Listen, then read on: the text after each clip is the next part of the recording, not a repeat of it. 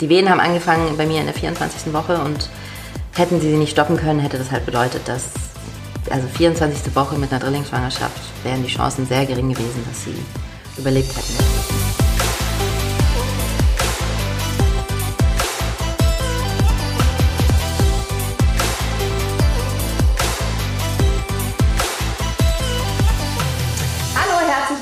Bei den Gedankendealern, eurem Format für das Dealen mit den besten Ideen rund um das Thema Spiritualität, Freundschaft, Business und vor allem ganz vielen Herzensthemen, die die Welt hoffentlich ein Stück weit schöner machen.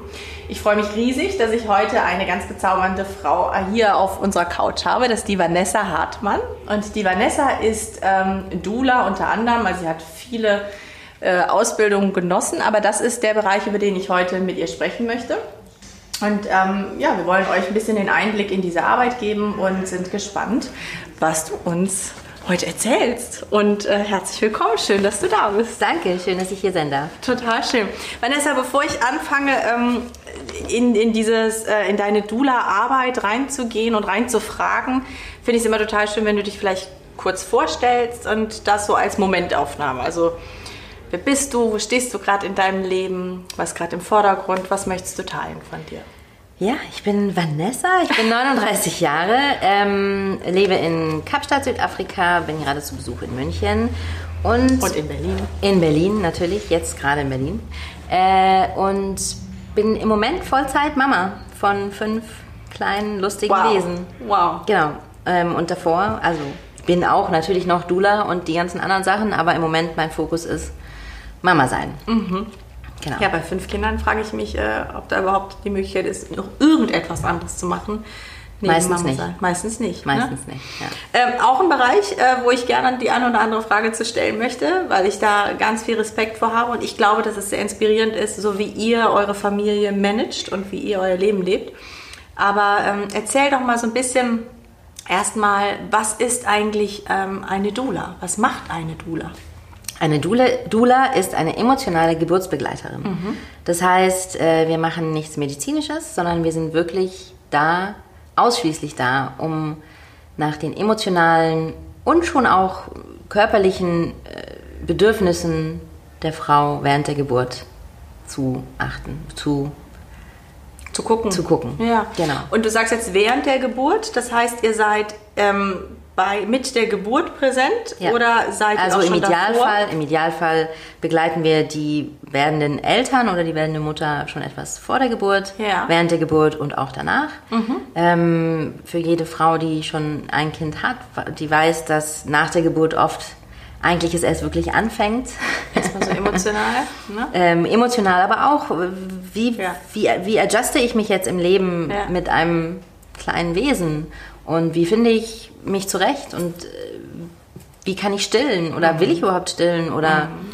genau. Und äh, also im Idealfall begleiten wir die Eltern auch schon davor, damit wir sie, damit wir uns gut kennenlernen, das Vertrauen da ist, weil es ist natürlich ein sehr persönlicher Bereich, in dem man eingeladen wird so eine Geburt. Und ähm, ja, auch mit den Vätern. Also wir, ich, wir machen auch viel für, die, für oder mit den Vätern, weil Väter ganz oft einfach gar nicht wissen, was passiert und was kann ich tun? Irgendwie sind sie oft halt irgendwie überfordert oder wissen nicht, was kann ich denn jetzt machen? Was hilft denn jetzt meinem Partner, mhm. meiner mhm. Partnerin? Ähm, wie kann ich ihr es leichter machen? Oder, mhm. genau. oder auch, ähm, auch ich, ich glaube, also darüber haben wir auch schon mal gesprochen, dass so darum geht, auch diese medizinische Sprache zu übersetzen. Genau. Ne? Ja, also genau.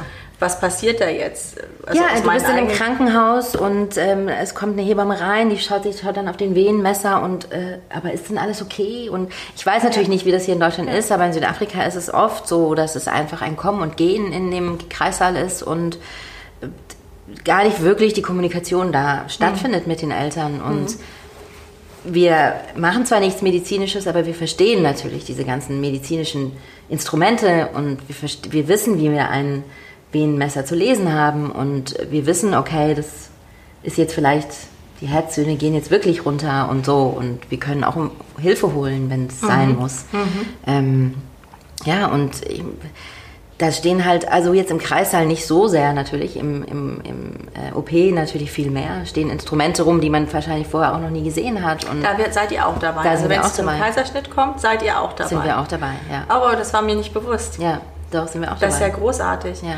Ähm, ich hatte ja selber einen Kaiserschnitt, ähm, ja. Notkaiserschnitt, muss ich mal an der Stelle sagen, aber einer, der angeraten wurde, 15 ja. Minuten Slot, äh, um das dann zu entscheiden. Und ich muss dir wirklich sagen, rückblickend war das eine sehr bescheidene Situation, weil ich habe viele, viele Stunden es versucht natürlich mhm. und dann ist sie ähm, stecken geblieben.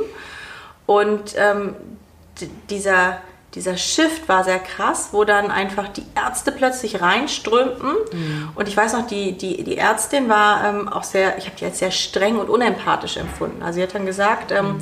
so, das Risiko ist jetzt, was weiß ich, die hat mir auch Zahlen im Kopf geschmissen, ähm, wir empfehlen jetzt einen Kaiserschnitt. Und dann war es einfach ja oder nein. Und ich war so, äh. Und ich weiß noch, ich habe sie dann gefragt, was, was empfehlen Sie mir denn? So einfach dieser Hilferuf nach, ich kann das doch gar nicht entscheiden. Ja. Und die hat dann gesagt, ja, ich kann Ihnen gar nichts empfehlen, ich kann Ihnen nur die Risiken sagen. Und dann kam dann wieder diese, so. Und ähm, dann dieses, ähm, dieses schöne, warme Zimmer zu verlassen ja. mit den Hebammen und äh, dann in diesen gekachelten OP zu gehen. Und ich war vorher noch nie in einem OP gewesen. Ja weil ich noch nie einen gebrochenen Arm oder irgendwas hatte. Ja. Und alle nur noch mit Mundschutz zu sehen. Und dann war Matthias ja vorne, also ist ja dann vorne am Kopf. Ja. Aber dann werden, wirst du halt fixiert mit den Händen auch. Das, das wusste ich alles nicht. Ja. Ne? Ähm, und ich finde es total schön zu wissen, wenn dann jemand dabei gewesen wäre, der auch Matthias zum Beispiel irgendwie erklärt hätte können, was da jetzt passiert. Ne? Ja. Also halt auch dieses, ähm, ich hoffe, das ist okay, für wen auch immer der jetzt zuhört, der kann ja ausmachen, aber ähm, die unterschiedlichen Methoden. Ich weiß nicht, wie es in Südafrika ist, ne? ob geschnitten wird oder gerissen wird. Ja. Ähm, und was spürst du noch? Natürlich habe ich keinen Schmerz gespürt, aber ich habe ansonsten... Du merkst das Ruckeln und das Ziehen und das genau. Zerren. Und das habe ich alles gespürt. Ja. Und ähm, ich war auch total überfordert danach. Ähm, haben wir, also die waren super, muss ich eigentlich sonst sagen. Ne? Ja. Ähm, das, das Kind, dann wir haben wir so ein, so ein Bandeau mhm. äh, angezogen und dann wurde sie halt auch direkt da reingetan an meine Brust. Aber ich war so körperlich überfordert, mhm. dass ich das, dass ich sie emotional, also ich, ich konnte sie da nicht halten. Mhm. Und ähm, das war ganz schlimm für mich, dass ich, da, also ich war da auch wirklich hilflos. So ja. und dann ähm, hatte ich aber noch dieses, ich will nicht, dass sie jetzt bei Ärzten ist. Und dann waren die, haben die also ganz toll reagiert, haben gesagt, okay, Matthias hat einen Raum bekommen, T-Shirt aus, auf die Brust und, ja. und dann war es auch okay, aber dann auch, wie lange bist du dann danach noch allein? Also ich relativ lange Relativ gefühlt. lange, ja. Also das äh, Bist du Aufschneiden, sage ich jetzt mal, geht sehr schnell. Ja. Aber das wieder zuflicken dauert halt immer ein bisschen länger. Ja. Und natürlich, ja, ich bin dabei. Ja. Ich bin dabei und ich erkläre und ich halte den Space. Und wenn der Vater, was sehr oft gemacht wird, dass der Vater dann mit dem Kind irgendwo für Skin to Skin hingeht und die Mutter dann allein im Kreis genau. liegt. Und dann, gerade eben hatte sich doch noch ein Kind in mir und ja. jetzt, ja. wo ist denn mein Mann und ja. wo ist denn mein Kind? Ja. Genau, also du bist dann Anker, natürlich der Anker und wow. ja. Genau. Also bei meiner eigenen Geburt war, war, es auch so, dass ich natürlich eine Dula dabei hatte und mein Mann dann mit den Kindern ah, okay. ähm, quasi gegangen ist und Kanntest du sie? Ja, ja, klar. Und ähm, ich habe ihr gesagt, sie muss es filmen und sie muss Fotos machen und so. Und während ich dann quasi zugenäht wurde, habe ich mir schon die Fotos und die Videos angeschaut, damit ich irgendwie präsenter dabei bin und nicht jetzt irgendwie diese Disconnection habe von, okay, die Kinder sind jetzt da und ich bin jetzt hier und äh, ah, okay. Ja. Genau. Hat, das heißt, hat dir deine Arbeit oder deine Ausbildung auch geholfen bei deiner? Vielleicht können wir mal kurz vorspulen und nachher spulen wir nochmal zurück. zurück. Ja, aber ähm, ist jetzt gerade da. Ja. Also ihr habt fünf Kinder ja. Ähm, und drei hast du genau. geboren. Wir haben Zwillinge, die sind adoptiert, zwei Zwillingsmädels, die jetzt vier werden am Montag. Echt? Und, am Montag? Ja. Oh, wow. Und Drillinge, zwei Jungs und ein Mädchen, die zwei, zwei sind, ein paar Monate. Genau. Und ja, also pff, mir hat es natürlich geholfen, dieses ganze Wissen zu haben. Ähm, ich würde sagen, für das Team um mich herum, also meine Ärztin, mit der habe ich auch schon Geburten gehabt und wir kennen uns gut und okay. deshalb habe ich auch bewusst sie ausgewählt. Ähm, jetzt nicht, aber alle anderen, für die war ich wahrscheinlich schon ein ziemliches äh, Pain in the Ass, würde ich jetzt mal sagen, auf fein Englisch, weil ich mir halt nichts sagen habe lassen. Ich habe halt meine CTGs auch alleine gemacht. Ich war, ich muss dazu sagen, vor der vor der Geburt vier Wochen schon im Krankenhaus und musste halt wirklich überwacht werden, weil es halt eine Drillingsschwangerschaft, eine sehr hohe Risikoschwangerschaft ist und ich dann um der 24. Woche ein paar Komplikationen hatte und dann im Krankenhaus bleiben musste. Äh, und ich habe halt meine CTGs selber gemacht und wenn irgendeine äh, Stationsärztin reinkam, um irgendwelche Checks zu machen am Wochenende, weil sie halt gerade Duty hatte, habe ich ihr halt gesagt, nee, das machst du jetzt nicht. Mhm. Und ähm, ich glaube, die waren froh, als ich dann wieder weg war. Mhm. Aber ähm, ja, es hat mir sehr geholfen. Es hat auch natürlich für Philipp irgendwie eine gewisse Sicherheit gegeben. Also Philipp ist mein Mann. Hoffe ich zumindest, wobei schon er natürlich auch viele Fragen hatte, die äh, besser von Ärzten auch beantwortet waren. Mhm. Ähm, mhm. Aber ich glaube, für ihn war es so zu sehen, solange ich nicht in Panik bin, muss er auch keine Panik machen. Mhm. Ähm, aber natürlich in vielen Dingen ist es schon so, dass natürlich durch das Wissen, was ich habe, ich natürlich sehr lange mit meiner Ärztin verhandelt habe, wenn denn alles okay ist, könnte ich nicht doch versuchen, vielleicht natürlich, natürlich. zu gebären. Und ähm, das war natürlich, also sie hat mir nie das Gefühl gegeben, dass es ein absolutes Nein ist, aber ich wusste es natürlich, dass es ein absolutes Nein ist. Aber es war wichtig für mich, diesen Prozess zu machen und mhm. das immer und wieder, immer und immer wieder mit ihr zu besprechen und auch zu sagen, okay, und was ist, wenn ich im OP es versuche und so weiter. Aber es war natürlich nachher alles ähm, klar nicht möglich. Also es gibt immer ab und zu mal irgendwie Drillingsgeburten, die auf natürliche Art und Weise passieren, aber eine Drillingsgeburt ist in der Regelfall immer ein Kaiserschnitt. Ähm, aber ja, auch natürlich für danach mit Stillen und äh, wie machst du das mit rein und so, ähm, ja, hat mir auf jeden Fall geholfen. Ich erinnere mich noch gut an die Zeit. Ich finde es irgendwie auch total schön, mit dir jetzt nochmal drüber zu sprechen, weil äh, wir waren ja in, zu der Zeit in Südafrika ja. und wir waren ja gleichzeitig schwanger. Ja. Und hatten riesige Kugeln. Bäuche. Genau. Und ähm, wir haben da viel miteinander geteilt, auch was ja. unsere Ängste und Sorgen angeht. Und ich weiß auch noch, wie, wie das war, als du dann im Krankenhaus warst. Und ja. wir waren die Einzigen, die nicht gearbeitet haben, die vorbeikommen ja. konnten. Und das war auch schon echt. Puh. Ja, das war nicht schön. Es war, also es eine war eine harte Zeit. Zeit. Ja. ja. Es war eine harte Zeit. Körperlich dann, weil ich halt dann wirklich hm. ähm, ziemlich groß war.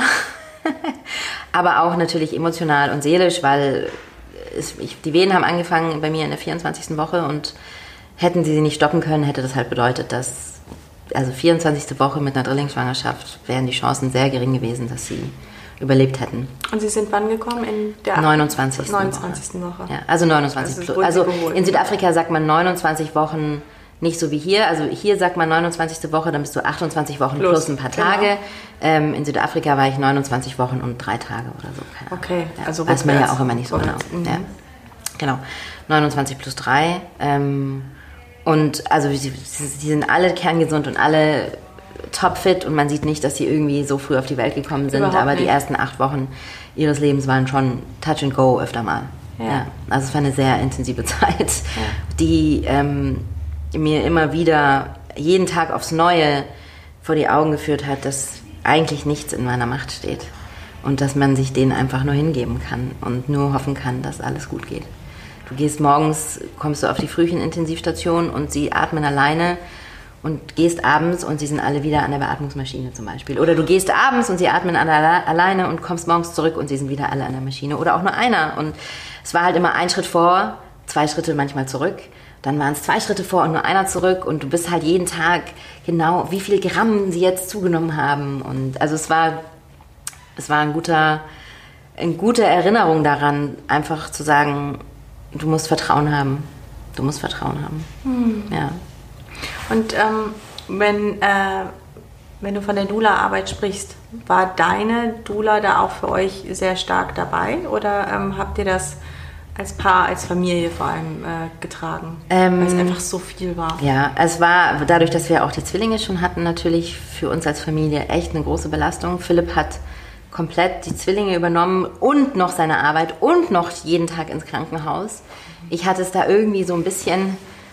Ja, müssen wir jetzt keine Abstufung machen. Nein, nicht die Abstufung machen, ja. aber ich, klar, ich bin morgens ins Krankenhaus gefahren, war den ganzen Tag da, habe halt alle drei Stunden abgepumpt ähm, und dann nachmittags nach Hause, um für die Mädels da zu sein. Zum Glück waren meine Eltern noch dann da, ab, ab sieben Wochen nach der Geburt oder so oder sechs Wochen um halt zu Hause wirklich zu unterstützen. Ähm, aber es war ein ziemlicher Gewaltakt und wir haben das relativ alleine gemacht. Also die Dula wäre da gewesen die war dann, als die Kleinen nach Hause kamen, extrem da und hat total großartig ein Netzwerk von Frauen, von so Frauenengeln organisiert, die dann immer mal auf einmal da standen und irgendwie was gekocht haben oder eine Wäsche angemacht haben oder mal bei, einem, ähm, bei einer Fütterung, es klingt so blöde, aber es war bei uns wirklich so, eine Fütterung äh, zu helfen und so. Ja, ähm, da hat sie schon auf jeden Fall, auf jeden Fall auch für uns äh, Hilfe geleistet und kam und hat, kam einfach und hat mir eine Fußreflexzonenmassage gegeben, während ich gestillt habe und so. du hast Fall. gestillt? Ich habe gestillt, ja. Wie, wie, hast du das gemacht, wenn ich das frage? Ja. also weil die, die, sind ja auch manchmal antizyklisch. Also nee, also wie? meine Kinder sind alle sehr zyklisch. Einfach darauf, deshalb, weil ich sehr großen Wert darauf lege, dass sie sehr zyklisch sind. ja, also äh, jeder, der mich kennt, weiß, ich bin auch so ein äh, sehr strukturiert Control Freak, äh, was mir natürlich im, im Leben mit fünf Kindern oft im Wege steht klar, weil es aber sind halt fünf. Hilft. Natürlich, aber es sind halt auch fünf äh, kleine Menschen, die du halt nicht kontrollieren kannst, weil die haben halt Bock, wenn sie Bock haben und keinen Bock mehr. Aber sie, sie leben in einer Struktur und als sie klein waren, ähm, sowieso noch mehr. Also das war vielleicht der Vorteil oder die gute Seite der langen Intensivstations, des langen Intensivstationsaufenthalts, weil die Kinder waren halt in einem Rhythmus. Das war halt schon, die machen das halt da. Mhm, mhm. und ähm, den habe ich einfach beibehalten. Also mhm. Also alle drei Stunden, irgendwann dann mal alle vier Stunden. Nacheinander. Immer gleichzeitig. Also es war so, ich habe äh, die Kinder nacheinander, meinst du? Gestillt, ja. Nee, ich habe, es war, also es gab eine Fütterung, ja. alle vier Stunden, für alle drei Kinder. Und ja, aber du legst ein Kind an? Am Anfang zwei. An jede Brust? Jede Brust eins und eins hat dann abgepumpt, abgepumpte Milch bekommen. Und das hast du rollierend gemacht? Das hast du, genau. Ich hatte ein, ein Buch Abgefahren. und immer aufgeschrieben, jetzt. Wer wann jetzt? Und auch an welcher Seite der Brust war und so. ja. Wow. Und äh, irgendwann äh, war ich wahrscheinlich so erschöpft, dass mein, ähm, meine Milch ähm, weniger wurde. Das habe ich natürlich gemerkt, weil ich nach jeder Stillsession nochmal abpumpen musste, damit ich ja dann was hatte für die nächste Runde.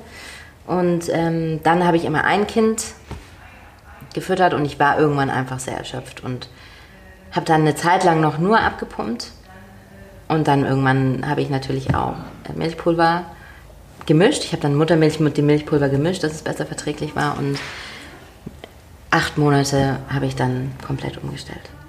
Wow. Ja. Du bist echt so eine Heldin. Ja, so viel, es so gab viele Tränen und es war, es war ein harter, aber das, das war mir ein großer Wunsch und es war mir wichtig.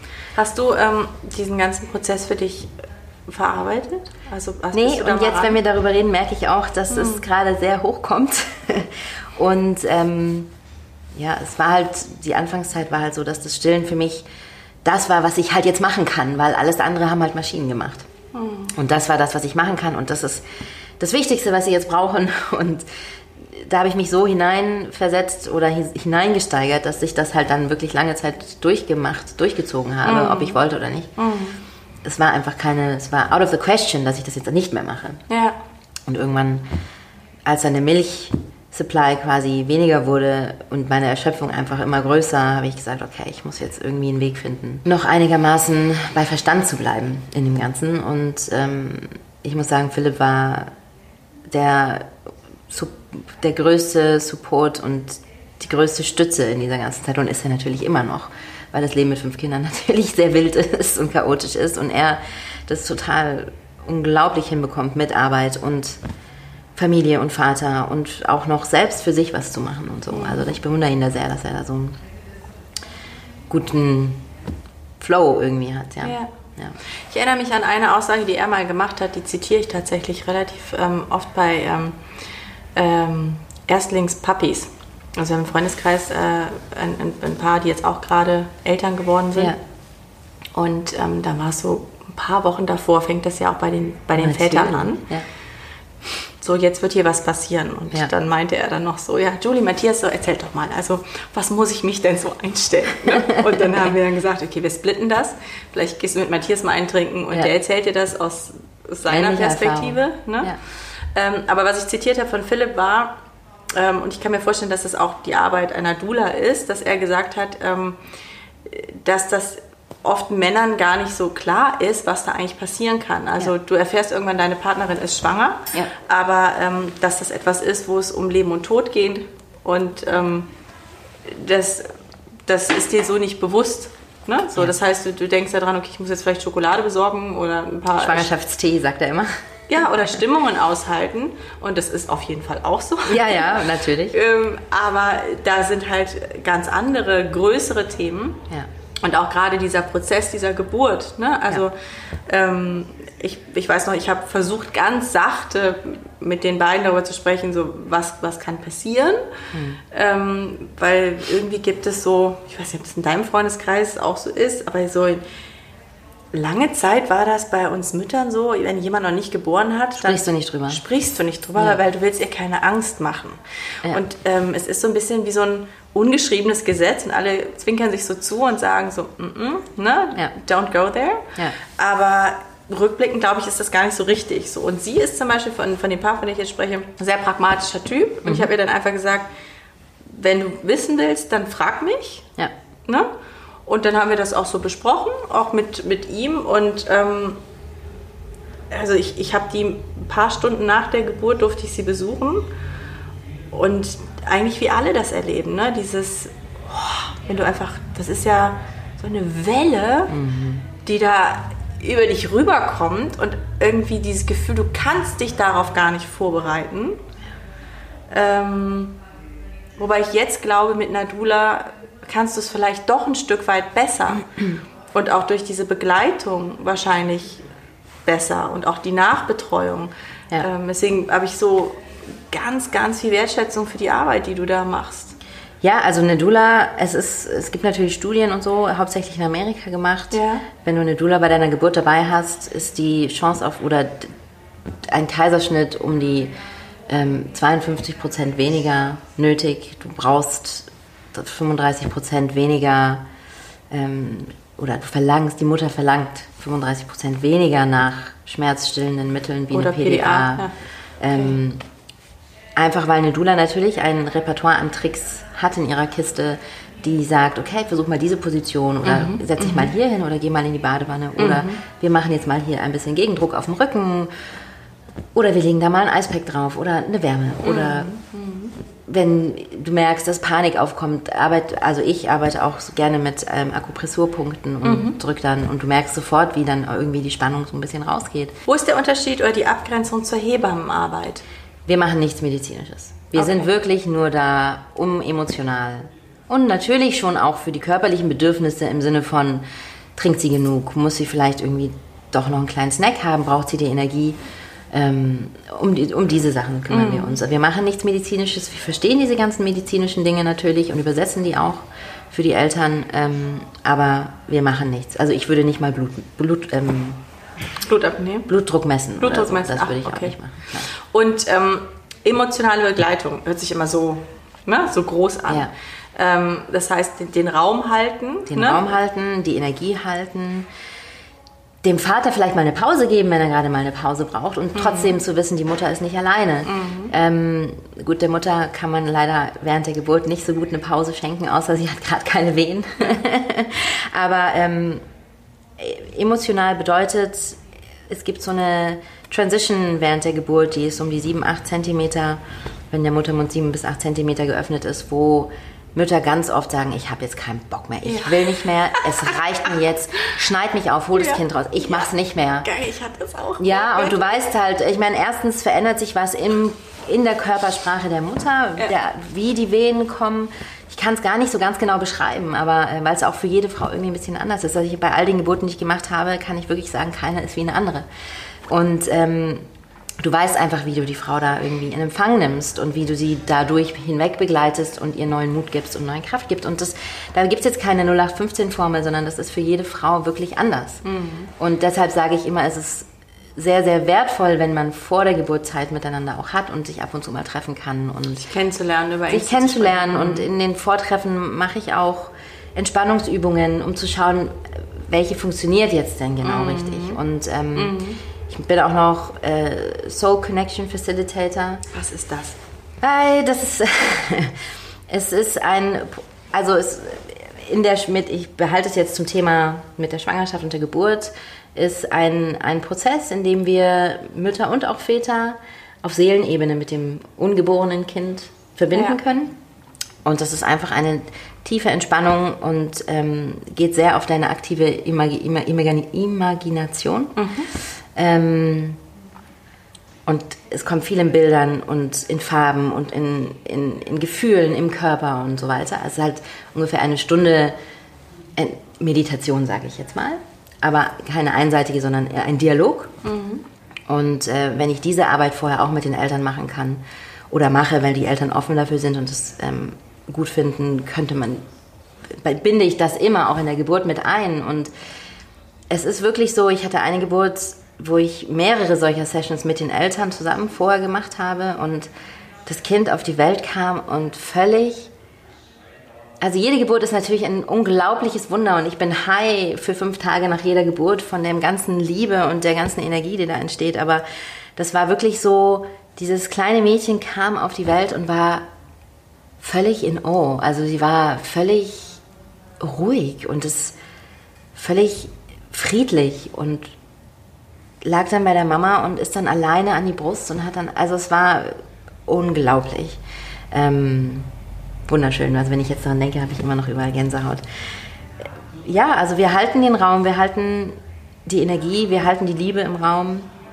Macht ihr ähm, bei, dem, bei der Geburt auch eine, eine Art Meditation? Also führt ja. dann dahin und so ein also bisschen also, ja. in den Dialog mit dem Kind während ja. der Geburt zu treten? Ja, natürlich. Mhm. Wenn, also gerade wenn wir diese Sessions vorher gemacht ja. haben, ist es leicht schneller. dahin zurückzukommen, weil ja. ich habe die Sessions auch und ich ja. kann die Bilder einfach wieder verwenden und ähm, natürlich. Und was oft irgendwie vor allem von, von dem ganzen Medical Team irgendwie außer Acht gelassen wird, ist, dass es ja etwas ist, was nicht nur die Frau macht, das Gebären, sondern das Kind genauso macht ja. und der ja. Vater ja. auch natürlich macht. Und das ist das Erste, was du als Familie quasi zusammen machst. Ähm, und Kinder sind da eben, spielen da eine sehr, sehr große Rolle in dem Ganzen. Mhm in dem ganzen Teil. Und wenn man das so energetisch mit einbeziehen kann, das ist natürlich schön, weil es halt der Mutter und dem Vater irgendwie auch das Ziel vor Augen führt, weil das Ziel ist, und das kann man schon mal vergessen, wenn die Wehen überwältigend sind ja. und schnell hintereinander sind ja. und man keine Pause hat, aber das Ziel ist natürlich, irgendwann hältst du dein Kind in den Armen. Ja. Mhm. Und das fühlt sich so weit weg an. Ne? Und das fühlt sich so weit weg ah. an, ja. Das ist ein Riesenberg, den du besteigst. Wahnsinnig groß. Wahnsinnig. Bevor du auf dem Gipfel bist. Ja. Oder auch nicht. Also ich hatte auch Geburten, da hätte ich das Kind fast im Auto zur Welt gebracht. Also es ist jetzt nicht eine Idealsituation, also die suche ich mir nicht aus natürlich. Ja. Aber ja, wenn es halt passiert, dann kannst du halt nichts ja. dagegen tun. Wenn das Kind kommen will, dann kommt's. Ja, ich habe ähm, bei, ähm, als ich dich kennengelernt habe, habe ich dir von meinen Ängsten erzählt, durch ja. diese ähm, Kaiserschnitt-Sache, dass ich gesagt habe, okay, das nächste Mal gerne geplant. Ja. Ne? Das will ich nicht wieder erleben, beides und durcheinander und unsicher. So, dann will ich genau wissen, am so und so vierten fahre ich ins Krankenhaus. Tasche und dann mit Kind wieder zurück. Habe aber gemerkt, dass die Entscheidung, das zu machen, halt nur alleine auf Angst basierte. Richtig. Und dann hast du mir deine Ausbilderin empfohlen, ja. weil du selber natürlich hochschwanger, hochschwanger warst. Ja. Sonst äh, hattest du auch gesagt, hätten wir das beide machen können. Und das war ein riesengroßes Geschenk, weil wir genau diese Reisen gemacht haben. Also ich, ähm, sie hat dann gesagt, wir fragen einfach mal das Kind, hm. wie es zur Welt kommen möchte. Hm. Und das das war für mich äh, ja wie das Kind. So mhm. bin ich jetzt ganz berührt. So, das ja. war ähm, und das hat funktioniert. Ja. Also da war äh, eine Verbindung, äh, war, ein, war, ein, Kontakt, den kann ich nicht beschreiben. Und da kamen auch viele Dinge hoch. Also ich habe es nicht mit Matthias gemacht und ich habe mich gerade gefragt, wieso nicht. Und ich glaube, weil es so viele Prozesse in mir gab. weil du sehr viel mit der Angst gearbeitet hast. Sehr viel mit der Angst. Und das ist dann äh, so auch Angst ja auch farblich und energetisch ja. erstmal ja. zu zeigen. Jetzt gar nicht nur auf die Geburt, sondern so, wie, wie ist eigentlich der Raum der Angst in mir und ja. ähm, sind auch an andere Sachen rangekommen. So. Ja, also, natürlich. Das blieb irgendwie nicht aus. Ich bin jetzt ein bisschen neugierig, nochmal in die Notizen zu gucken, weil ich weiß noch, dass Robin mir gesagt hat, schreib das auf, schreib das auf. Das ist Teil, des, das ist Teil der Arbeit. Also das ist, würde ich sogar sagen, fast 50 Prozent der Arbeit, ja? dass du die Session danach in deinen eigenen Worten nochmal. Also der, der Facilitator schreibt natürlich mit alles, was ja. du sagst. Nicht das, was ich dich frage, aber alles das, was du sagst. Und wichtig ist danach, dass du die Session schreibst, deine Geschichte aufschreibst, damit, damit sie sich in beiden Gehirnhälften verankern kann. Mhm. Weil du bist natürlich schon sehr in deiner äh, imaginatären Seite und um es wirklich zu verankern, ist es wichtig, dass du es aufschreibst. Mhm. Und auch am besten mit der Hand und nicht mit dem Computer. Habe ich. Genau. Ja, und ähm, klar, also ich habe, ich hatte in meiner Schwangerschaft eine Session zusammen mit Philipp, einen Weg oder eine Reise, wie du es so schön vorhin formuliert hast. Wann? Anfang, Mitte, Ende ähm, der Schwangerschaft? Naja, Ende war ja bei mir relativ schnell, aber äh, das Ende der Schwangerschaft, ich hab ja, war ja nicht so lange leider schwanger. Ich würde sagen, ähm, so um die 18., 19. Woche okay. vielleicht. Oder mhm. ja, doch ja. so. Und ich habe aber ganz, ganz früh, quasi als ich gerade herausgefunden hatte, dass ich mit Drillingen schwanger bin, also war Robin eigentlich so die erste Person, die ich angerufen habe, weil ich in, einer, in einem totalen Panikzustand war und mich total davor verschlossen habe und gesagt habe, das ist nicht wahr. Ich, ich, ich frage mich sowieso, ich, wie ist bin, das? Ich, das ist nicht wahr. weil ich war so, Zwillinge, okay, kann ich, weiß ich. Drillinge, what? Es ist nichts geplantes, das ist. Ähm ja, also das, da kannst du dich nicht darauf vorbereiten, dass, dass du dann auf dem Ultraschallbild drei Herzschläge siehst. Ähm, während du Zwillinge zu Hause hast. Während du Zwillinge, die zu dem Zeitpunkt 18 Monate alt waren, zu Hause hast. Entschuldigung, dass ich lache, ja. aber es ist einfach echt. Ja. Und Krass. ich war wirklich, ich konnte nicht darüber reden, zwei Wochen lang. Krass war auch mit, auch nicht mit Philipp. Ach, du hast es zwei Wochen Philipp nicht gesagt? Doch, Philipp war dabei und er wollte immer dann mit mir darüber sprechen und ich habe gesagt, nein, ich kann nicht drüber, nein, ich kann nicht drüber sprechen, das, das passiert nicht. Ich war so, das, das kann doch nicht sein. Ähm, wie, wie, wie, wie war er denn? Ja, er war natürlich auch total geschockt, aber er wollte darüber reden. Er wollte sagen, was machen wir denn? Was? Erzähl doch mal, was passiert jetzt so eigentlich? Also wir wussten natürlich, was passiert, aber wir ich konnte den Gedanken auf die Implikationen, die das hat, nicht zulassen. Mhm. Und ähm, nach ungefähr zehn Tagen, zwölf Tagen saßen wir dann abends auf der Couch, die Mädels haben schon geschlafen und dann hat Philipp den Versuch nochmal gestartet, mit mir darüber zu reden. Und dann hatte ich eine richtig dicke, fette Panikattacke und danach ging es. Danach war dann, okay, es passiert. Und danach konnten wir reden und ähm, dann fing bei mir auch wirklich so, ich hatte dann drei Tage, wo, wo mir morgens total übel war. Und dann habe ich gedacht, okay, ich muss, davor war mir überhaupt nicht schlecht, warum ist es denn jetzt, warum ist mir denn jetzt auf einmal schlecht? Ähm, und dann habe ich Robin angerufen und habe gesagt, Robin, ich brauche eine Session. Und dann bin ich äh, zu Robin gefahren. Alleine. Alleine. Mhm. Und ähm, ich wusste dann auch nach der Session sofort, dass es zwei Jungs und ein Mädchen sind. Ich kann dir gar nicht beschreiben, wieso, aber ich wusste es einfach. Und wow. ähm, und dann war meine Übelkeit auch weg. Es auch eine, hatte sehr viel mit Angst zu tun und auch mit dem ersten, mit der ersten Reaktion, dass nee, das kann nicht passieren. und das halt zu integrieren. Mhm. Und danach ähm, hatte ich eine echt total, also bis zur 24. Woche eine total wunderschöne, unkomplizierte Schwangerschaft. Ich weiß jetzt nicht mehr genau, wie wir darauf gekommen sind. Ach so, doch, weil du sagtest, dass du das alleine gemacht hast mhm. eben. Ähm, also wir empfehlen immer mindestens drei Sitzungen alleine zu machen mhm. und eine gemeinsame Reise, wenn es geht. Oder auch nur der Vater alleine. Und ähm, ist natürlich für, also ich fand es damals, als, Philipp, als ich mit Philipp diese Reise zusammen gemacht habe, das ist noch was, wovon wir heute drüber sprechen. Also wir haben auch ein kleines Kunstwerk bei uns zu Hause, eine, ein, die unsere Sitzung oder unsere Reise quasi wiedergibt. Das, das war halt schon sehr besonders, jeden Fall. Und es ist wirklich total also ich finde es ja schon manchmal spooky, ja, dass es so alles so ist, wie es in dieser Session kam, aber die Energie dieser Kinder, aller fünf Kinder, die waren, kamen alle fünf in der Reise vor und wie sie jetzt so sind in ihrem Verhalten und in ihrer Art und das war energetisch eins zu eins so, wie wir es in der Sitzung erfahren haben. Wow. Ja. Also, Ihr wart damals noch im Adoptionsprozess, ne? Genau. Die war noch nicht durch. Daran erinnere ich mich auch noch. Ja. Ich weiß nicht, ob es okay ist. Doch, ist okay, ja klar. Ja, ähm, ich erinnere mich daran, dass ihr Sorge hattet auch, dass ja. sie euch wieder weggenommen werden, ja. wenn quasi rauskommt, dass ihr ja mit Drillingen jetzt schwanger seid. Stimmt, und, wo du das erzählst, ja. Und dachte immer so, Gott, was muss das für ein Gefühl sein, weil das waren eure Kinder zu das dem Zeitpunkt. Und äh, das war überhaupt gar keine Debatte. Und, und dann aber auch eben diese Komplikationen, die angekündigt wurden, dass die irgendwann äh, gegebenenfalls kommen und eintreten werden und dann äh, Philipp ist selbstständig, äh, ne, ihr lebt in Südafrika zwar in einem sehr guten Netzwerk eingebettet, ja. aber trotzdem was anderes als zu Hause, ähm, wo du vielleicht Familie irgendwie schneller greifen kannst Klar. und so. Also ähm, ein, ein Riesenberg hast du eben gesagt. Euer war noch mal ja. größer, den ihr da ja. bestiegen seid. Ja, das mit der Adoption, das war wirklich, also es war wirklich spannend, weil wir haben es ganz lange uns nicht getraut, unseren Social Workern zu erzählen. Dass, also hätten wir ein Kind gekriegt, hätten wir das natürlich sofort erzählt. Aber dass dann halt jetzt noch zu den zwei nochmal drei dazukommen, haben wir uns, als ich tatsächlich schon im Krankenhaus war. Ach echt?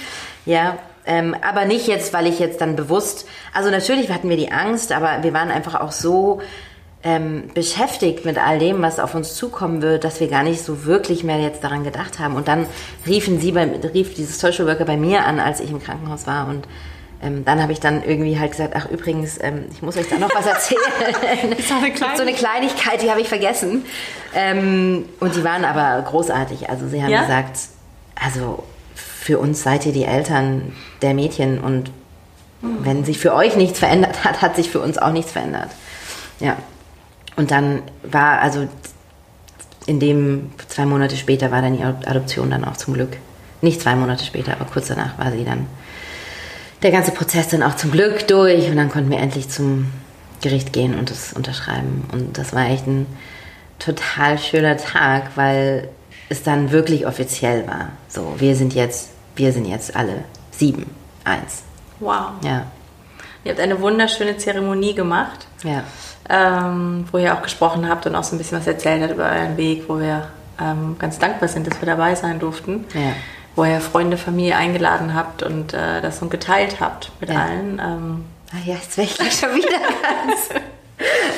das war sehr, sehr berührend. Und ich glaube, ich habe für mich mich immer gefragt, so wie viel hat dir deine Ausbildung geholfen, ne? ähm, als, als Kraftstütze ähm, in diesem Prozess zu sein. Und ich glaube auch so was diese zeremoniellen oder ähm, Rituale und so angeht, glaube ich, sind es wie so kleine Anker vielleicht. Also ja. stelle ich mir so vor, für euch auch gewesen, um dann ja. Energie fließen lassen zu können oder äh, irgendwie auch, auch spüren zu können, ne? weil ansonsten im Alltag ist einfach, glaube ich, so viel. Ja weiß ich gar nicht, ob du da die Möglichkeit hast, zwischendurch nee. mal was abzulassen. Sehr wenig, natürlich. Ja. Ähm, klar, also wir, wir, schaffen uns als Familie größere Rituale, so wie jetzt die Zeremonie, die wir hatten ja. äh, letztes Jahr. Aber auch kleinere Rituale, ja. Also Philipp und ich, kannst dir ja vorstellen, wie das ist mit fünf kleinen, ähm, sind als Eltern halt oft auch wirklich hauptsächlich Eltern und ja. haben wenig Momente, wo wir mal in Ruhe miteinander reden können. Äh, oft ist es leider so, wenn die Kinder abends dann im Bett sind, dass ich halt auch echt müde bin ja, und kaum noch irgendwie richtig denken kann. Ähm, und deshalb haben wir halt ganz bewusst uns kleine Rituale geschaffen. Also wir machen jetzt jeden Samstag ein Elternfrühstück, wo nur Philipp und ich, also es muss jetzt kein Frühstück sein, wir nennen es halt mhm. Elternfrühstück, aber wo wir uns mindestens eine Stunde Zeit nehmen und über die Bedürfnisse jedes Einzelnen in der Familie zu sprechen. Also was braucht jedes einzelne Kind im Moment, was braucht die Mutter, was braucht der Vater.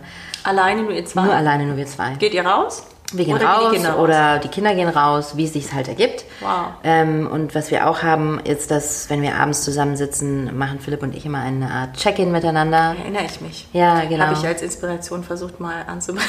Ja, also klar, manche Phasen sind wir natürlich konstanter damit und dann gibt es auch natürlich Beschreib mal das Check-in. Was, was macht ihr? Nicht jeden Abend mhm. machen. Ähm, der Check-in ist einfach ein, du fängst immer an mit, mit Gratitude, dem anderen gegenüber, das heißt, ich danke, dass du heute den Müll rausgebracht hast oder danke, dass du heute die Kinder mal für ein paar Stunden genommen hast, dass ich irgendwie mal im Battle bleiben konnte. Also was auch immer es gerade halt ist an dem Tag oder ja. in, in, dem Moment, was sich wichtig anfühlt.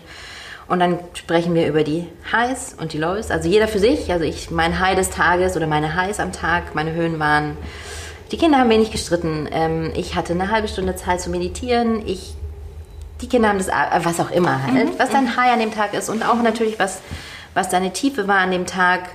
Und es geht nicht darum, also oft ist es natürlich ein Einstieg in eine schöne Konversation, die danach entsteht, aber es geht nicht darum, das zu kommentieren, sondern nur dazu, sondern nur dazu dass du einfach, dass der andere weiß, wo du gerade stehst. Und, ähm, und danach gibt es noch eine Appreciation, zum Beispiel, ich bemühe mich im Moment total ähm, ruhiger zu bleiben in gewissen Streitsituationen, wo die Kinder wieder mal durchdrehen Und hast du es schon bemerkt? Und dann kann der andere die Möglichkeit zu sagen, ja stimmt, ich habe es bemerkt, das finde ich wirklich toll. Und ähm, ja, also das ist so eines echt ein schönes Ritual, was, was uns beiden irgendwie auf eine Art natürlich dazu zwingt, für den anderen präsent zu sein, aber was halt total schön ist, weil danach sich halt wirklich gute Gespräche ergeben, ergeben über die Themen, die man halt hat. So. Ja, und halt irgendwie auch noch Paar bleiben, ne? Weil, ähm, ja. also ich meine, wir haben nur zwei, ja. aber trotzdem ist, finde ich, ist das äh, auch herausfordernd, sich immer noch so als, als Paar dann zu erleben und auch zu sehen und ja. ähm, eben zu wertschätzen und äh, im, im, im, Prozess zu begleiten, den du individuell durchgegangen bist ähm, weil halt manchmal einfach so körperliche Bedürfnisse, so wie ich will jetzt einfach meine Ruhe und schlafen, ja. ähm, größer sind. Ne? Und dann geht halt doch einiges flöten, wenn man über eine lange Zeit ja. das nicht macht. Also ja. ich nehme es wieder mit als Inspiration. Mal gucken, Wie gesagt, es, es gibt Phasen, da machen wir es jeden Tag und dann gibt es Phasen, die einfach zu wild sind. Dann lassen wir es auch mal ein bisschen schleifen. Aber es sind halt so kleine Rituale, die man sich einbauen kann und wir versuchen beide irgendwie immer mit großem Bewusstsein zu leben. Philipp macht das wirklich super. Ich dadurch, dass ich halt so von außen gesteuert bin, den ganzen Tag, ähm, habe ich, also, was heißt, es ist Struggle, aber gelingt es mir halt einfach nicht immer so im totalen Bewusstsein äh, zu sein. Aber das ist auch okay, weil das ist halt jetzt die Phase des Lebens und sie sind halt alle gleich alt so eigentlich. Ja, ich meine, 18 äh, Monate auseinander und äh, ist halt ein wilder Wuselhaufen bei uns. Sehr schön, als ihr heute Morgen per FaceTime ja. mit allen und das, es war so süß, wenn ich das hier sagen darf. Ja. Ihr habt irgendwie für jeden oder du, glaube ich, auch so, so einen Spitznamen. Ja. Und auch eine andere ähm, Intonation, wenn du sie ansprichst. Ja. Und dann bei wow und hier und hi und so. Und ich, also ich saß nur daneben und wusste jetzt nicht, wollen wir euch angucken, weil ihr süß seid, oder die Kids angucken auf dem Display. Ja. Total mhm. schön. Also ich, äh, ich und ich, äh, wenn ich euch jetzt zurückblickend so beschreibe, wie ich euch erlebe, wenn wir, in, als wir jetzt das letzte Mal im Februar in Kapstadt waren und euch ja. besucht haben, ich mal so, boah, wie ruhig ihr seid. Also du fragst mich immer noch, brauchst du was? ich mal denke so, nee, nee, ich brauche gar nichts. Und dann ist die Fütterung da und dann kriegen wir halt auch einen Teller hingestellt und sind dann äh, Teil der Fütterung. Und ja, dann ist klar. aber trotzdem noch Raum für Gespräch und ähm, also ich ist natürlich so, weil wir auch Hilfe haben. Ja, okay, aber ja. ich glaube, ohne wäre es einfach nicht möglich. Nicht möglich, nee. ne? Aber es ist sehr natürlich, finde ich. Ja. Also es ist nicht angespannt. Das vielleicht mal so. Ja, es ist schon auch manchmal angespannt. Aber das merkst du vielleicht nicht so nach aus. Nee, merke ich nicht. Merk ich nicht. Also nicht mehr als ja. bei allen anderen Familien. Ja. das ist natürlich ein Riesenglück, dass wir in Südafrika leben derzeit und uns wirklich auch die Hilfe erlauben können. Mhm. Das wäre in Deutschland wahrscheinlich nicht möglich. Mhm. Ja. Aber die Kinder werden jetzt auch größer und wir merken jetzt auch, wir brauchen jetzt ein bisschen weniger Hilfe, weil sie natürlich auch selbstständiger werden und ja. ja.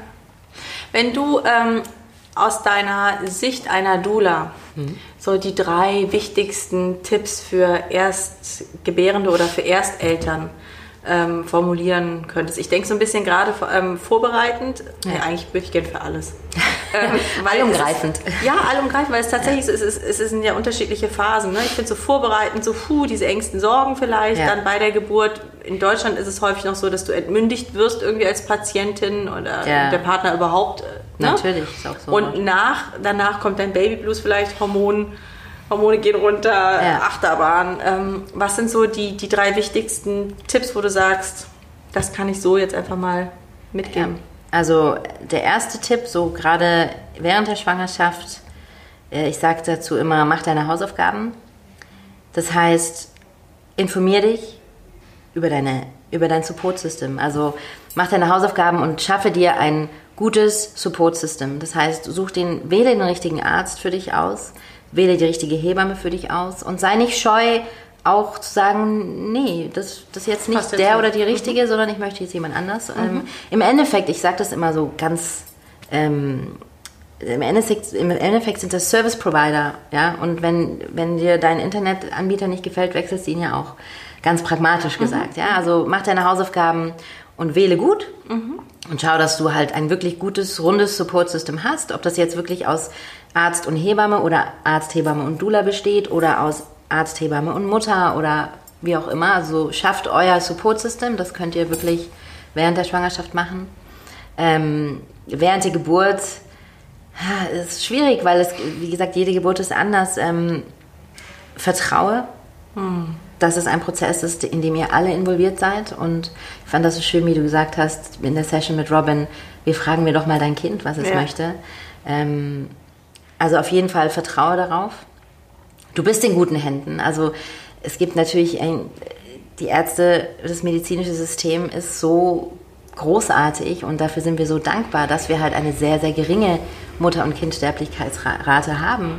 Also vertraue darauf, du bist in guten Händen, gerade wenn du deine Hausaufgaben gemacht hast. Mhm. Und danach, ähm, ja, erwarte, setze deine Erwartungen an dich selber nicht so hoch. Ähm, und mach das, was für dich richtig ist und was für euch als Familie funktioniert und nicht, was deine Freundinnen sagen oder mhm. deine Mutter sagt, sondern du und dein Partner, ihr wisst, was für euch am, ja. was für euch richtig ist und was für euch funktioniert. Also das sind so die drei, wenn ich es jetzt auf drei beschränke, mhm. Tipps, mhm. die ich geben würde. Mhm. Ja. Ich finde den letzten total wichtig. Ja. Das finden sie alle wichtig. Total. Aber der letzte ist so, weil diese Erfahrung macht, glaube ich, jede ja. Mutter. Das, es ist total interessant. Und es gibt Themen, da würde nie jemand was äh, dir an Ratschlägen und Tipps geben. Aber wenn es oh. um das Thema oh. Kinder geht, oh. ungefragt, ungefragt und jederzeit. Genau, von jedem, ja. also auch von Menschen äh, auf der Straße. im Supermarkt, auf der Straße. Ja. Also das ist einfach völlig okay. Ja. Und wird dann irgendwie begründet mit It takes a, a village. Ne? Also ähm, früher war das auch so. Und äh, da müssen wir, ist ja auch ein Kind der Gesellschaft. Da kann ich auch was sagen, wo ich mir denke, was, was geht denn? Ne? Ja. Und verunsichert natürlich auch immens. Vor allem, weil du eben schon sowieso ja. verunsichert bist ja. in deiner neuen Rolle und in deinem okay, ich bin jetzt Frau, ich bin jetzt Mutter, ich bin jetzt ja. äh, und ja. dann schreit ja. da ein kleines Wesen und was und dann tut es stillen schrecklich weh und jeder hat einen guten Tipp und ja, machst du jetzt Kohlblätter drauf oder machst du einen Quarkumschlag oder irgendwas, also raus, ja, also ähm, ist ja auch nett gemeint mhm. natürlich, aber ähm, Du musst das machen, was für dich funktioniert. Und wenn für dich funktioniert, ich kann nicht stillen, ich möchte nicht stillen, dann ist das das Richtige für dich. Mhm. Und dann hat das niemand anderen was zu interessieren. Ich sage sogar, manchmal gehe ich sogar so weit, ähm, dass ich meinen Klienten empfehle, zu sagen, sag ihnen doch einfach, was sie hören wollen. Weil was in deinem vier Wänden passiert nachher, wissen sie ja eh nicht. Einfach damit du dem Konflikt aus dem Weg mhm, gehst. Nicht, dass ich jetzt dafür bin, dass man äh, ja, ja. durch die Welt läuft und lügt, ja. aber man kann ja auch einen Kommentar mit, ah ja, danke, abtun und ja. weiter das Thema mhm. wechseln oder so. Ja.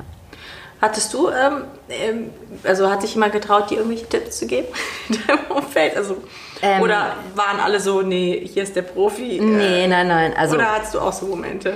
Ich hatte vor allem Momente von, von Leuten mit Fragen bombardiert zu werden, mhm. mit sehr persönlichen mhm. Fragen ja.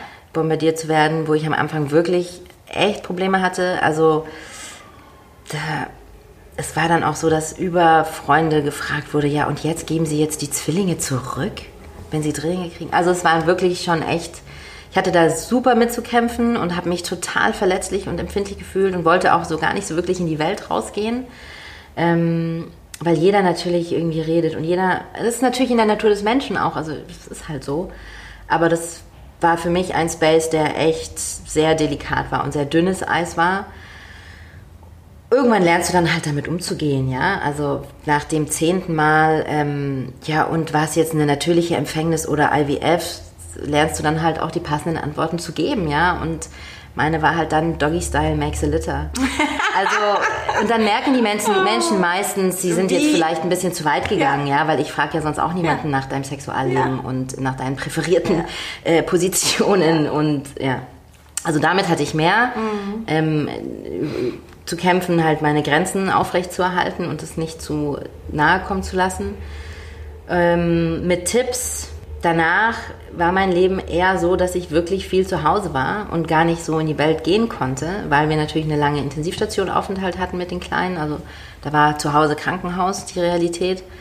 Und danach mit fünf kleinen Kindern aus, der, aus dem Haus zu gehen, ist halt echt schwierig. Ich glaube, das erste Mal mit allen fünf waren wir, da waren die Kleinen wahrscheinlich acht oder neun Monate, dass wir mal ein Outing gemacht haben als Familie alleine. So. Und ihr habt ja auch noch einen Hund. Ja, wir haben auch noch einen Hund, natürlich. Unsere Erstgeborene.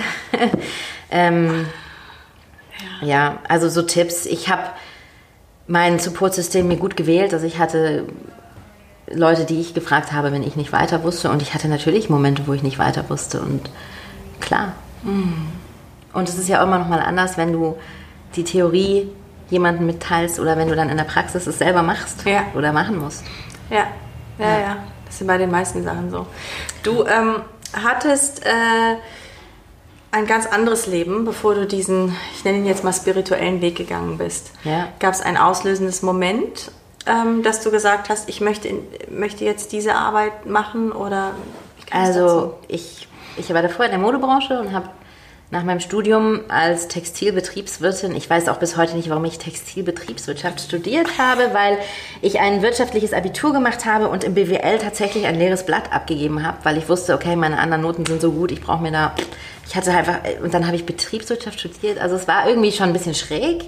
Ich habe es aber halt gemacht und es war auch okay. Ja. Und habe die ersten vier Jahre in der Mode, äh, ich habe im Vertrieb gearbeitet, äh, wirklich eine coole Zeit einem tollen Team gearbeitet und spannend und natürlich schöne Klamotten um mich rum. Ähm, und irgendwann habe ich halt gemerkt, mich interessiert jetzt gar nicht mehr so, ob ich jetzt noch eine Jacke mehr verkaufe oder nicht. Hm. Und ich habe immer schon Yoga gemacht für mich selber und das aber nie jetzt hinterfragt, also die Philosophie dahinter irgendwie hinterfragt, sondern es war halt, ich habe gemerkt, es tut mir gut. Und je mehr ich es gemacht habe, desto mehr bin ich halt habe ich gespürt, wie gut es mir tut und was mir jetzt gerade gut tut, auch in einem totalen Stressmoment in der Arbeit, bin ich mhm. dann halt mal kurz irgendwie um die Ecke und habe einfach mal wirklich tief durchgeatmet mhm. und habe halt gemerkt, da sind halt so kleine Kniffe, die ich in meinem Alltag mit einbauen kann, die mir helfen. Und ähm, habe dann auf einem Flohmarkt in Düsseldorf, wo ich damals lebte, ein Buch gefunden über die Yoga-Philosophie und hab, bin dann da irgendwie drauf eingestiegen und habe total viele Antworten bekommen auf Themen und Fragen, die ich vorher irgendwie nicht beantwortet bekommen habe. Und ähm, habe dann entschieden, okay, ich möchte das auf jeden Fall weiterführen auf irgendeine Art. Bin dann damals von ähm, Düsseldorf, weil ich eben unzufrieden war und unglücklich war mit, mit dem, was ich gemacht habe, nach München, aber trotzdem noch in der Modebranche, weil ich dachte, vielleicht brauche ich jetzt nach sechs, sieben Jahren mal einfach was Neues. Mhm, vielleicht ist es Langeweile. Ja dass ich so unerfüllt bin. Dann aber gemerkt, okay, nee, es war jetzt nicht der Ortswechsel, der mich unerfüllt. Und ähm, hatte dann die Chance, mich quasi neu zu erfinden. Ich habe dann damals äh, meinen Job verloren, nachdem mein damaliger Vorgesetzter mich ähm, tätlich angegriffen hat und mir eigentlich eine reinhauen wollte, auf gut Deutsch gesagt. Ich erinnere mich auch an die Geschichte. Ja, ähm, und ich dann entlassen wurde, mhm. hatte ich die Möglichkeit zu sagen, okay, ich mache jetzt einen neuen, ja. mache jetzt was Neues. Und habe meinen Mann an meiner, damals noch Freund, jetzt natürlich Mann, an meiner Seite gehabt, der mich von, von A bis Z total ermutigt hat und unterstützt hat und mir meine Ängste auf das total genommen hat, dass ich gesagt habe, okay, aber ich, ich stehe doch im Leben und ich verdiene mein eigenes Geld und ich bin, ich kann mir erlauben, was ich möchte irgendwie. Und dann wieder bei Null anzufangen. Ja. Mhm. Ähm, da bin ich ihm sehr dankbar dafür, dass er mich wirklich so, auch wirklich schon eigentlich dahin getreten hat, gesagt hat, jetzt mach, du hast die Chance, mach sie, nutz sie. Und dann war klar, okay, ich ähm, ziehe nach Südafrika mit ihm. Er war schon dort damals, er ist schon lange dort und pendelte halt zwischen München und ähm, Kapstadt. Und ich, bevor ich nach Kapstadt bin, bin ich acht Wochen nach Indien gegangen und habe mehr für meine eigene Erfahrung in die Yogalehrerausbildung gemacht und habe dort gemerkt, wie schön es eigentlich ist, dieses Geschenk teilen zu können. Mhm. Also das, was mir so viel gebracht hat im Leben, mit anderen Menschen zu teilen. Und im Idealfall hilft ihnen das auch. Und dann bin ich eben vom Yoga unterrichten auf schwangeren Yoga unterrichten, vom schwangeren Yoga unterrichten auf Dula, äh, von Dula auf äh, Soul Connection Facilitator und auf Geburtsvorbereitungsteacher. und es hat sich irgendwie, es war halt total im Flow. Ja. Und ähm, dafür bin ich total dankbar, weil es sich irgendwie, ich habe da nicht drüber nachgedacht. Ich bin einfach dem Gefühl gefolgt, was sich richtig anfühlt. Und mhm. ich habe ehrlich gesagt äh, den Flyer zur Dula-Ausbildung ähm, gefunden in einem Moment, wo eine meiner Schwangeren aus meinem Kurs mich gefragt hat, ob ich nicht bei ihrer Geburt dabei sein will. Und ich sagte, was? Wie bitte? Wie soll denn das gehen? Ja, ich würde ihr halt helfen, ruhig zu bleiben. Toll. Und ähm, ich habe das dann lange mit ihr besprochen und habe aber zu ihr gesagt, du hast alles, was du brauchst. Du, du, du brauchst mich nicht dabei. Und habe aber dann diesen Flyer gefunden von Dula. Training. Und ich mhm. sage, Dula Training, Dula Training. Habe dann mal angerufen und hatte Robin am Telefon und die gesagt hat, hey, ja, es ist doch super Synchronicity. Mir hat gerade jemand abgesagt, ich habe noch einen Platz, fängt nächsten Montag an. Ich sage, okay, ich komme.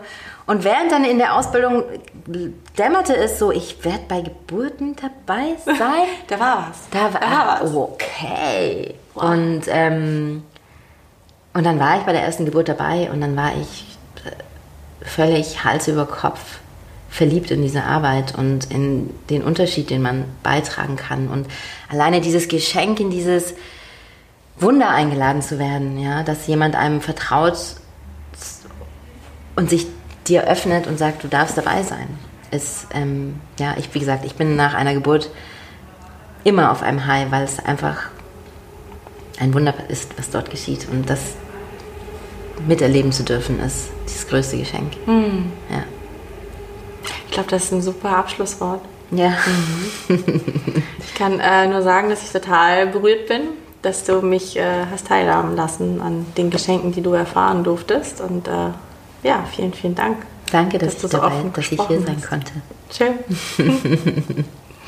ja, für alle, die jetzt vielleicht Fragen haben, ähm, ist das okay, wenn ich sage, stellt Fragen. Ich leite Natürlich. sie an Vanessa weiter gerne. und ähm, kommentiert gerne ähm, unser Interview und ich habe das Gefühl, ich könnte mit dir noch zu so viel mehr Themen sprechen. Vielleicht machen wir das nochmal. Jederzeit.